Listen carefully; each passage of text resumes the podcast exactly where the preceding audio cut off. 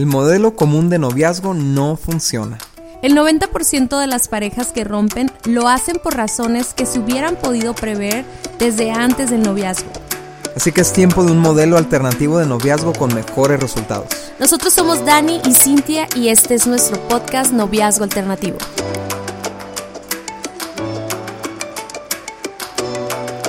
Hey amigos, ¿qué tal? ¿Cómo están? Somos Dani y Cintia y esto es el podcast Noviazgo Alternativo y para nosotros siempre es una alegría poderle dedicar tiempo a este podcast y, poder platicar sobre temas que no se oyen comúnmente, ¿no? En, allá afuera, ¿no?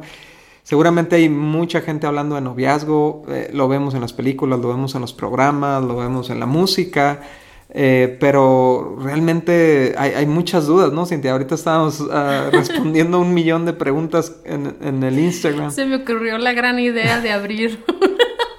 no hice nada en la mañana, Dani, no trabajé, solo contesté preguntas, pero estaba impactada de todas las dudas que tienen los jóvenes y por eso nos fascina hacer este podcast porque si una persona recibe algo que pueda cambiar sus decisiones o que lo pueda inspirar a tomar buenas decisiones, vale la pena, ¿no? Claro, y, es precisamente por eso por lo que invitamos a, a, a, todos los que nos están escuchando a que se hagan parte de este proyecto de noviazgo alternativo, porque si a ti te está sirviendo, a ti está resolviendo dudas, probablemente a tus amigos también, a tus primos también, a tus conocidos también, y les puedes evitar de muchos dolores de cabeza, ¿no? O sea, comparte este acervo de, experiencias y de fundamentos que hemos encontrado en la Biblia para acerca de las relaciones de pareja, de noviazgo, y seguramente va a ser de mucho beneficio para otros. Sí, es muy importante que te suscribas, si nos estás escuchando desde Spotify o iTunes o cualquier otra plataforma, hay siempre esta opción de suscribirse. Y está padrísimo porque cada que subimos un podcast te va a llegar una notificación.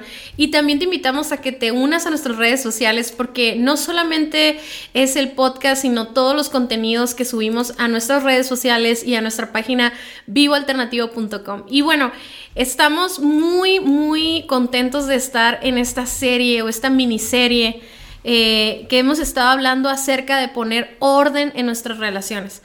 Eh, como lo dijimos en el primer episodio, no se trata solo de los que ya son novios, que definitivamente el enfoque es a los que traen un desastre en su relación y no saben ni si salir o quedarse o, desaparecer de la vida de la persona, pero bueno, pero también aplica a cualquier persona que es soltero, que tiene amigos, este, cualquier persona que anda quedando con alguien, cualquier tipo de relación, incluso yo creo que hasta tus papás, aplica con tus amigos de la escuela, etcétera. Entonces, entonces en los últimos episodios hemos estado hablando de cómo regresar al orden, ¿no? Basados en Génesis, cómo Dios cambia esa realidad de caos a una realidad de orden y de paraíso, ¿no? Entonces podemos tomar, es interesante cómo podemos tomar cada paso que da Dios, eh, empezando con ponerlo a Él en nuestras vidas, ¿no? Cómo la presencia de Dios eh, viene a traer orden cuando dice en la Biblia que el Espíritu de Dios se movía por las aguas y todo empieza ahí, ¿no?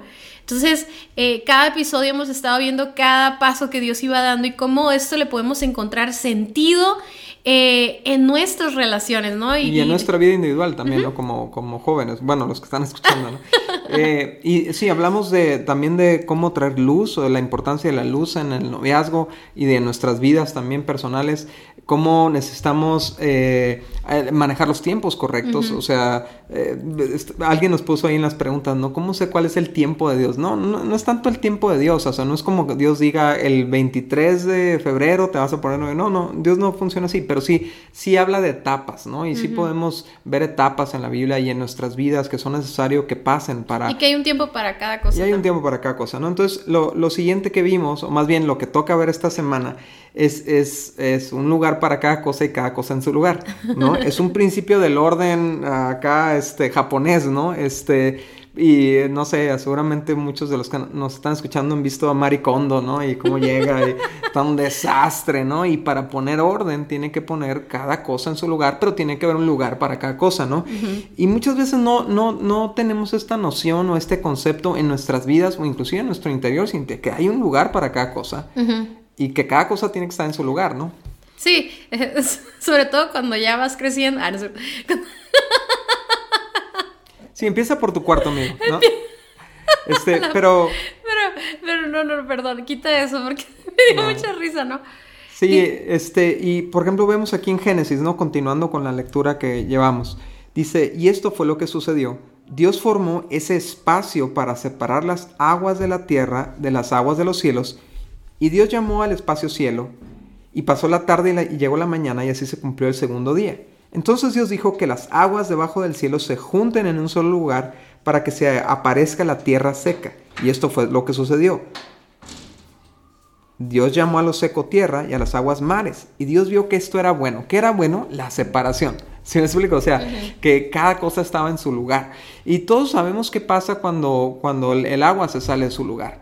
Eh, vimos hace poco, Cintia, ¿no? La película este del, del, tsunami. Y es espantoso, horrible, causa un caos, es un daño enorme cuando lo que se supone que debería estar en el mar no se queda en el mar, ¿no? O lo mismo con la tierra, cuando hay una avalancha o cuando hay una, este, eh, ajá, un, ¿cómo, ¿cómo se le llama eso? Cuando se cae un pedazo de montaña y cae sobre la carretera, se salió de su lugar. De, igual forma, en nosotros tiene que haber un, orden en nuestras vidas y cuando se salen las cosas de su lugar, viene caos. Sí, si no sabes dónde va, lo vas a dejar en donde sea. O sea, eh, pasa mucho en la casa. Yo creo que sus papás de seguro todo el tiempo te están diciendo, aquí van los controles. Y por eso no lo encuentras por ningún lado. O la ropa sucia, pues va en el bote de la ropa sucia, ¿no? Y uno lo deja en el baño, en la cama, en todos lados. Pero yo me he dado cuenta que a veces, sobre todo me pasó cuando mis hijas eh, estaban muy chiquitas, que había mucho desorden, pero yo me di cuenta que yo tenía la culpa porque no, no tenía espacios específicos para cada cosa. O sea, este proceso de asignar un, lugar para, para, ciertas cosas. Eh, si tú les dices a tus hijos, este es la, ese es el cajón de los juguetes, impresionantemente los hijos van a empezar a poner las cosas en el cajón de los juguetes. Entonces, este proceso de asignar un lugar o asignar un espacio y luego aprender a poner cada cosa en su lugar es, un, es, una, es una regla de oro y es una regla que podemos utilizar en nuestra propia vida porque Dios nos dio pensamientos, Dios nos dio deseos, Dios nos dio emociones, no son malas. O sea, yo cada que yo aprendo, yo cada que enseño acerca de, de emociones siempre les digo lo mismo, o sea, vemos en la Biblia cómo Dios expresa sus emociones también, ¿no? La diferencia es que Él tiene las emociones bajo control, no las emociones tomando el lugar que no le corresponde, ¿no? Entonces, yo creo que también eso es el problema con las relaciones y con nuestra propia vida, que dejamos eh, que nuestros pensamientos, que nuestros deseos y emociones en vez de que cumplan su propósito, que tienen un propósito en nuestras vidas, nos ayudan a vivir, a procesar las cosas, entonces empiezan a salir de su lugar y entonces empieza el caos, empezando con nuestros pensamientos, ¿no? Sí, exacto. Y lo vemos, por ejemplo, en Gálatas 5, del 16 al 21, dice, por esto les digo, dejen que el Espíritu Santo los guíe en la vida o sea, que no nos dejemos guiar por nuestras emociones, por nuestros pensamientos, por nuestros deseos. Dice, entonces no se dejarán llevar por los impulsos de su naturaleza pecaminosa. Las obras de la carne, o sea, lo que hacemos por nuestros impulsos, se manifiestan en adulterio, en fornicación, en inmundicia, lascivia, idolatría, hechicería, enemistades, pleitos, celos, iras, contiendas, disensiones, envidias, borracheras, orgías. O sea, ¿Les suena conocido, amigos? O sea, ¿alguno de estos puntos se, manifiestan en su noviazgo? ¿Será que, se, que son deseos fuera de control? ¿Será que son pensamientos fuera de control? ¿Será que son emociones fuera de control? ¿No, Cindy? Sí, o sea, la base de todos los celos, de los pleitos, de las discusiones son porque un pensamiento que pasó como por tu mente, eh, tal vez un like que le dio una chava a tu novio o un sonidito de WhatsApp y luego él dijo que no vieras. Fue un pensamiento. Los pensamientos, Dani, eh, son muy reactivos, o sea, basaban nuestros sentidos, ¿verdad? Nuestros sentimientos de repente, por ejemplo, si tú sientes frío, empiezas a pensar en cosas del frío y, luego empiezas a, ay, ¿cómo estará nevado Big Bear en este momento? Y, le das rienda suelta a tus pensamientos, pero todo empezó con algo que desató. Un estímulo. Un estímulo que desató ese pensamiento. Y obviamente nosotros no podemos evitar esos estímulos, ¿verdad?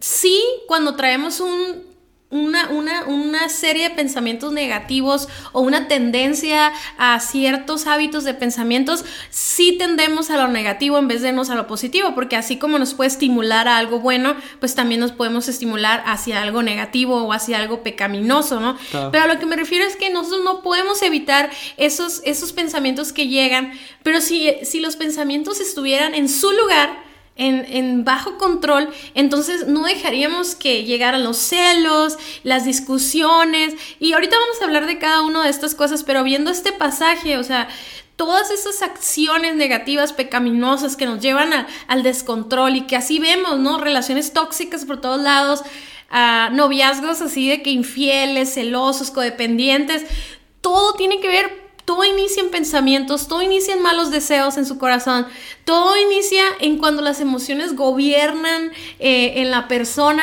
porque las cosas no están en su lugar. Entonces, necesitamos entender, primero que los pensamientos, las emociones y deseos tienen un propósito, pero que tienen un lugar. Y tienen que tener límites y tienen que ser controlados por tu voluntad, no al contrario, ¿no? Sí, por ejemplo, cuando tus deseos se salen del lugar, eh, eso significa que, haz de cuenta, quiero que se imaginen amigos que están escuchando esto, imagínate un, un, tronito ahí en tu corazón, en tu mente, ¿no?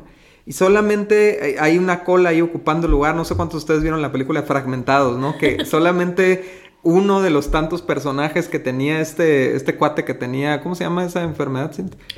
Pues esquizofrenia, no sé qué era, ¿no? Tenía como veintitantas personalidades y, este, y solamente uno tomaba el control y, los otros estaban peleando por tomar ese lugar, ¿no?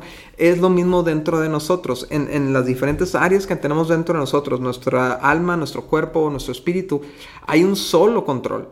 Hay un solo, hay un solo output, si lo pudiéramos decir de esta manera, una sola salida, pero muchas cosas queriendo ocupar ese control o tomar esa preeminencia en nuestras decisiones, ¿no? Entonces, cuando nuestros deseos se salen de su lugar, y toman el control, entonces nos, volvemos, por ejemplo, es, cuando se nos va de las manos unas caricias y empiezan a convertirse en, estímulo sexual y terminan en una relación sexual.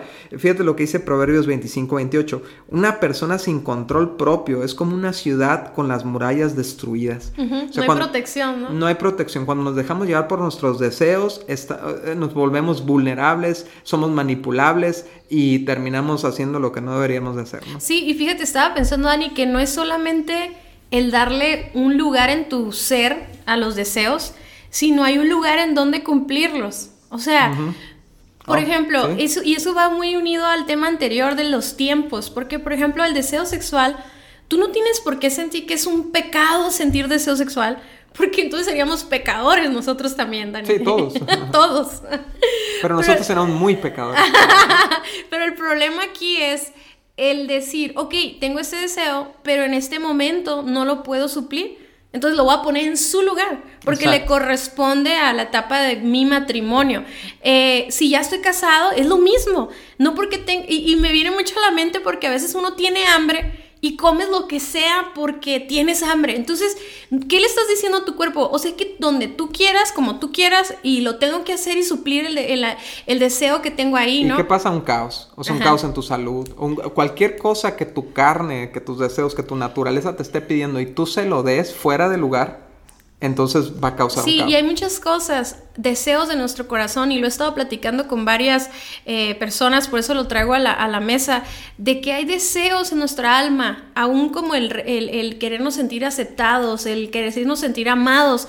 Son deseos que muchas veces nosotros estamos tratando de suplir con otras personas cuando Dios es la provisión número uno y que es insaciable, ¿no? Entonces es un lugar, o sea, me lo estoy imaginando como ok, yo tengo deseos, es parte del propósito de Dios que Él puso impulsos en mí, pero cada cosa en su lugar, ¿no? En mi corazón no tienen gobierno sobre mí, pero tampoco voy a dejar o voy a tomar la decisión de voy a suplir estos deseos en el lugar correcto, en el tiempo correcto, con la persona correcta eh, y obviamente los deseos sexuales se suplen en el matrimonio con mi esposo y ahí está bien porque no son malos. Entonces todos los deseos de, de, éxito, los deseos de, aprobación, deseos de amor, todas muchas de esas cosas son las que nos impulsan a hacer muchas cosas y todo.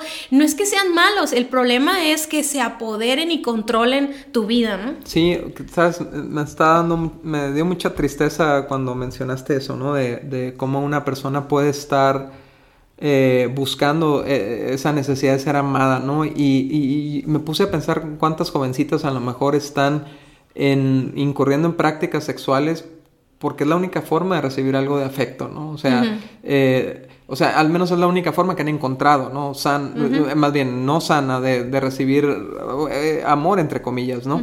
Porque pues ese cuando le pone atención el novio, cuando la trata bien o lo que sea, pero qué, importante que entendamos que ese deseo tiene su lugar en Dios, ¿no? esa saciedad de amor eh, tiene su lugar en Dios. Sí, porque realmente nuestro corazón es como un tanque sin, con un hoyo que siempre se le sale y siempre queremos más. Pero eso también nos puede llevar a apresurar una relación que no, no es el tiempo, no es el momento. O el lugar. o el lugar, ajá. ¿Y, ¿Y por qué? Porque quiero estar acompañado. O sea, ahorita viene el 14 de febrero y así como hablamos de eso en diciembre, de no te pongas de novio nomás porque viene diciembre, lo mismo va a pasar en febrero. O sea, va a entrar un deseo en ti, un hambre, una sed de necesito una pareja. Y la pregunta es, ¿realmente la necesitas? ¿Es el momento? ¿Tienes madurez? ¿O nomás lo estás haciendo porque ahí viene la fecha, no? Entonces, aún de eso se vuelve un descontrol después por, por dejarnos guiar por nuestros deseos. Es la diferencia entre quiero y debo, ¿no? O sea, quiero tener una relación, qué padre. Qué padre, ajá. No Pero debes tener una relación ahorita, a lo mejor no. Número dos, cuando nuestras emociones se salen del lugar, viene caos.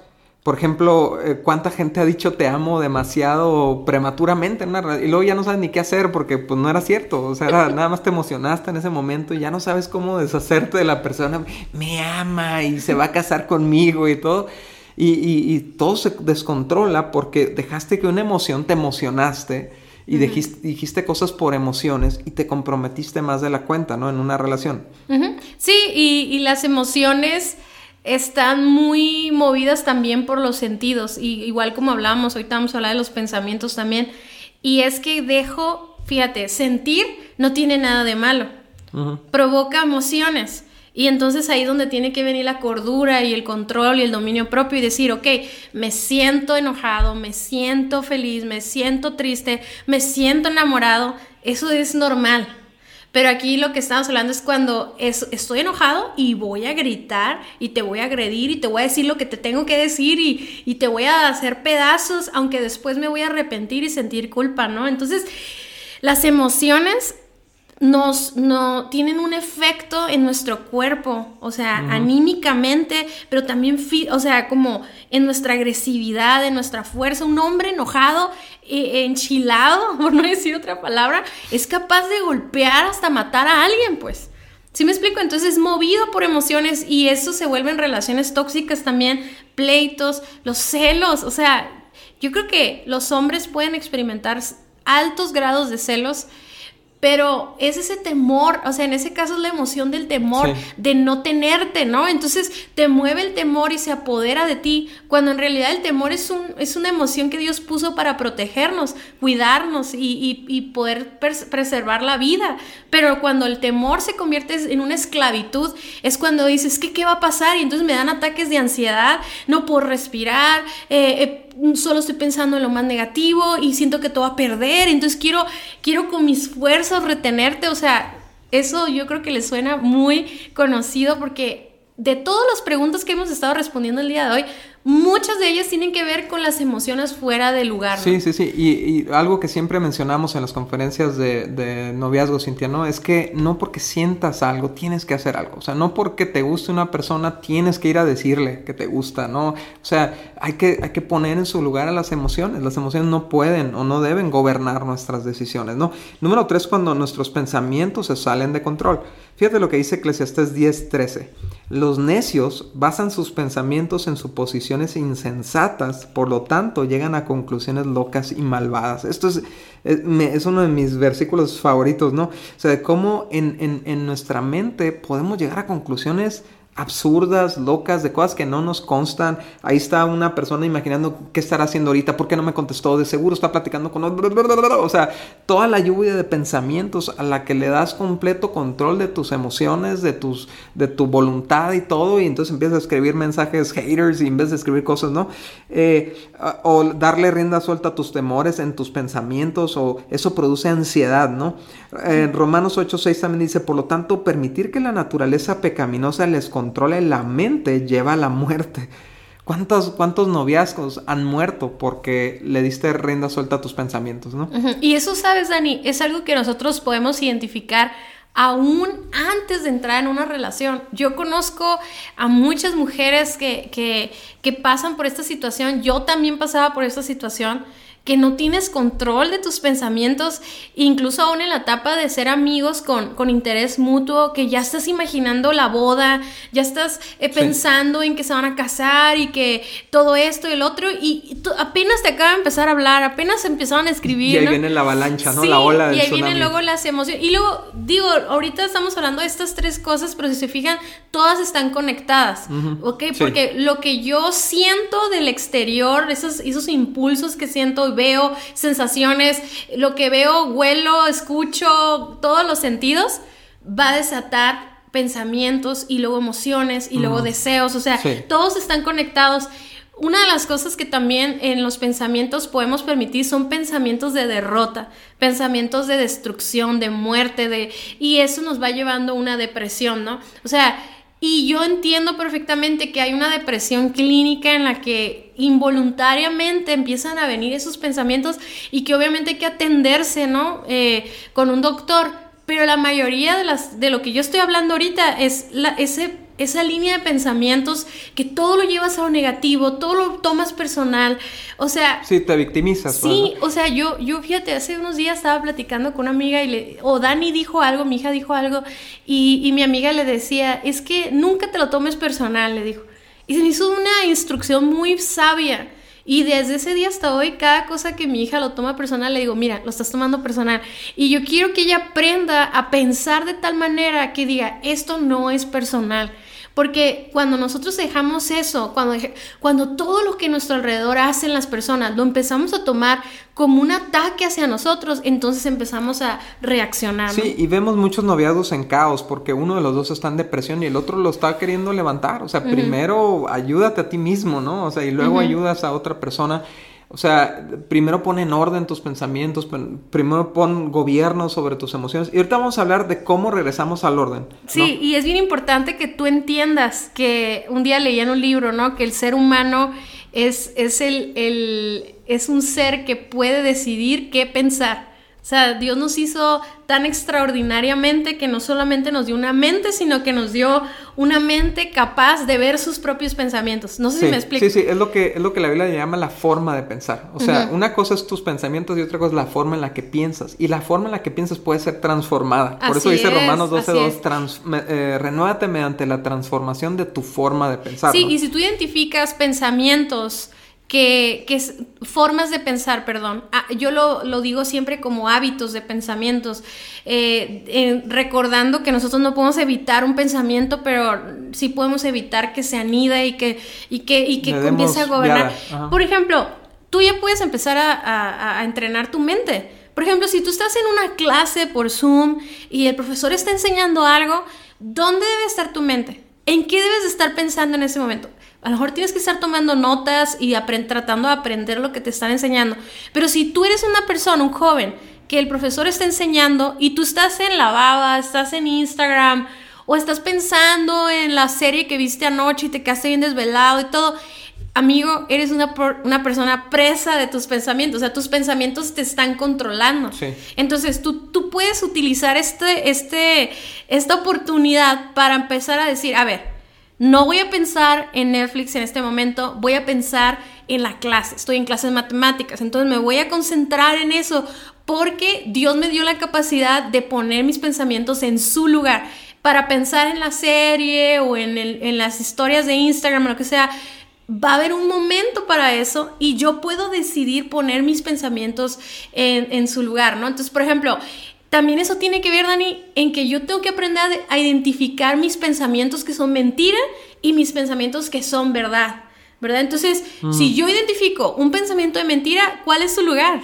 La basura. La basura. ¿Verdad? Lo voy a eliminar. Si es una verdad, me voy a concentrar en esa verdad. Y me encanta porque la Biblia dice eso, en todo lo agradable, en todo lo, en todo lo de buen nombre, en, ¿qué más dice? O sea, en todo lo digno de alabanza, en eso pensar, en eso concéntrate, ¿no? En la nueva versión, nueva traducción viviente dice, concéntrate en eso. Entonces, cuando algo no me consta, cuando yo no estoy seguro de algo, yo no puedo darle un lugar en mi mente a un pensamiento. Entonces ese pensamiento le tengo que decir, te vas de mi vida. ¿Por qué? Porque como no me consta, no es... Es más, tenemos la Biblia y por eso les recomiendo mucho que lean la Biblia porque la Biblia nos enseña a identificar pensamientos mentirosos. Entonces podemos identificar, a ver, ¿esto es amor o no es amor? Pues a ver, la Biblia que dice del amor. Buenísimo, Entonces puedo decir, este es mentira, esto no es amor. Entonces esto lo voy a mover a su lugar, que es la basura, y voy a concentrarme en el pensamiento de verdad. Es cierto. Y, aquí en el mismo pasaje que leímos está la solución de cómo ponemos en orden nuestra vida cuando nuestras eh, emociones, pensamientos o, deseos están fuera de control. ¿no? Romanos 8.6 leíamos, por lo tanto, permitir que la naturaleza pecaminosa les controle la mente lleva a la muerte, pero permitir que el espíritu les controle la mente lleva la vida y lleva la paz. Entonces lo que tiene que ocurrir amigos para poner en orden aquí el interior y que se manifieste en el, exterior en nuestras relaciones es alinear las diferentes partes de nuestra vida en el orden establecido por Dios, que es primero el espíritu. O sea, un espíritu, nuestro espíritu conectado al espíritu de Dios a través de su palabra, a través de oración, que le dé orden a nuestros pensamientos, que los canalice, que los dirija, que los frene cuando tengan que ser frenados o que les dé rienda suelta cuando tengan que ser eh, abiertos, ¿no? O sea, eh, entonces eso va, va, y nuestros pensamientos entonces someten a nuestros deseos y a nuestras emociones. ¿Si me explico? O sea, nuestra. Me encanta, por ejemplo, cuando el rey David le dice, se dice a sí mismo: Bendice alma mía al Señor y bendiga mi ser tu santo nombre. O sea, su espíritu le está diciendo a su mente y su mente le está diciendo a, su, a sus emociones, a su voluntad. Y muchas veces, sobre todo vivimos en una generación, bueno, viven los jóvenes en una generación completamente gobernada por sus emociones. Si mis emociones me dicen lo hago. Si mis emociones me dicen que no, no lo hago. Si mis emociones me dicen trabaja, trabajo. Si me dicen no trabaja, me da flojera, no trabajo. Si, si me dicen ponte con esta persona, me pongo. Si no, si no, me, no me pongo. Entonces viven completamente, a, muchos jóvenes viven sometidos a sus emociones, pero cuando mi espíritu somete a mis pensamientos y mis pensamientos somete a mis deseos y a mis emociones, y le decimos no, Tú no vas a decidir qué voy a hacer. Voy a hacer lo que Dios me está pidiendo que haga. No, y hay, hay decisiones, también pienso en esto, hay decisiones que sí pueden ser basadas en deseos. Por ejemplo, ¿qué vamos a comer hoy? Ay, se me antoja un sushi. Vamos a sushi. Si digo, este, ¿qué me voy a poner de ropa? Ay, tengo frío. Entonces me pongo algo calientito, ¿no? Hay decisiones en la vida que se toman pues, basado en las emociones o en los deseos o en los pensamientos. Por ejemplo, la carrera. Pensé eh, eh, la estrategia para mi vida y encuentro esa decisión. Pero hay decisiones en nuestra vida y sobre todo cuando involucra a otras personas, relaciones, en que no se trata de tus pensamientos, no se trata de tus deseos, no se trata de tus emociones, se trata de lo que dice Dios que O sea, ¿cuántas veces, Daniel, hemos escuchado la misma pregunta? ¿Me puedo poner de novio con alguien que no ama a Dios, que no sigue a Dios? Pues, ¿qué te digo? O sea, no te voy a decir lo que yo creo, ni lo que yo pienso, ni lo que yo siento. Te tengo que decir lo que la Biblia dice y no hay vuelta atrás. Entonces, tenemos, yo creo que un joven inteligente, un joven sabio, aprende lo que Dios quiere para su vida y lo que Dios, el sí determinante de Dios, ¿verdad? Porque nuestra, nuestra generación, eh, perdón, esta generación, y sobre todo que es catalogada por, por ser muy emocional y por tomar decisiones bajo la influencia de sus deseos y emociones, eh, defienden lo, lo que no debería ser defendido porque la Biblia lo dice, pues. Entonces, eh, eso es algo bien importante porque hay cosas que sí puedes decidir, pero hay, eso es parte de darle su lugar a cada cosa. Es como decirle, hay emoción, sorry, pero este no es tu lugar. En esta decisión no cabes tú porque esto es más bien qué dice Dios al respecto. Y hay si nosotros aprendemos de la Biblia y lo tomamos en cuenta para nuestras decisiones, nuestras decisiones ya están tomadas. Y algo que me encanta, por último, es que Dios dice en Romanos 12:12, 12, no, dije, déjense transformar y habla de la renovación de nuestra mente.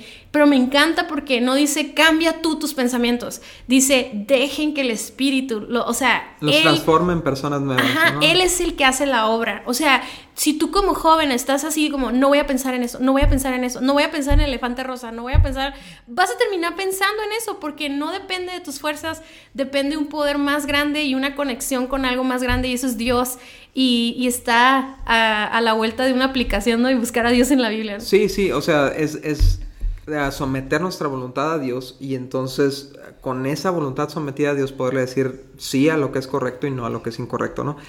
ya para cerrar, eh, me encanta este pasaje de Pablo que dice, sometemos todos los pensamientos para que obedezcan a Cristo. O sea, y, como tú dices, no hay un área o, hay, hay, una zona para nosotros decidir en base a nuestros gustos. Por ejemplo, eh, Dios te dice, escoge una mujer que me ame, ¿no? Que sea de mi pueblo, que, sea de la misma fe que tú. Pero tú escoge el color de piel, los ojitos, todo lo demás, lo que te guste, ¿no? Este, entonces, eh, tenemos que aprender la diferencia. Eso solamente puede venir de, de consumir la voluntad de Dios. Entonces, amigos, hay un lugar para cada cosa y cada cosa en su lugar. Muchas gracias por haber escuchado nuestro podcast. Para nosotros es muy importante escuchar tus comentarios y dudas. Te invitamos a conectarte a través de nuestro Facebook e Instagram Guía de Noviazgo Alternativo o nuestra página vivoalternativo.com. Si el tema de hoy fue de ayuda para ti, compártelo con todos tus amigos. Hasta la próxima.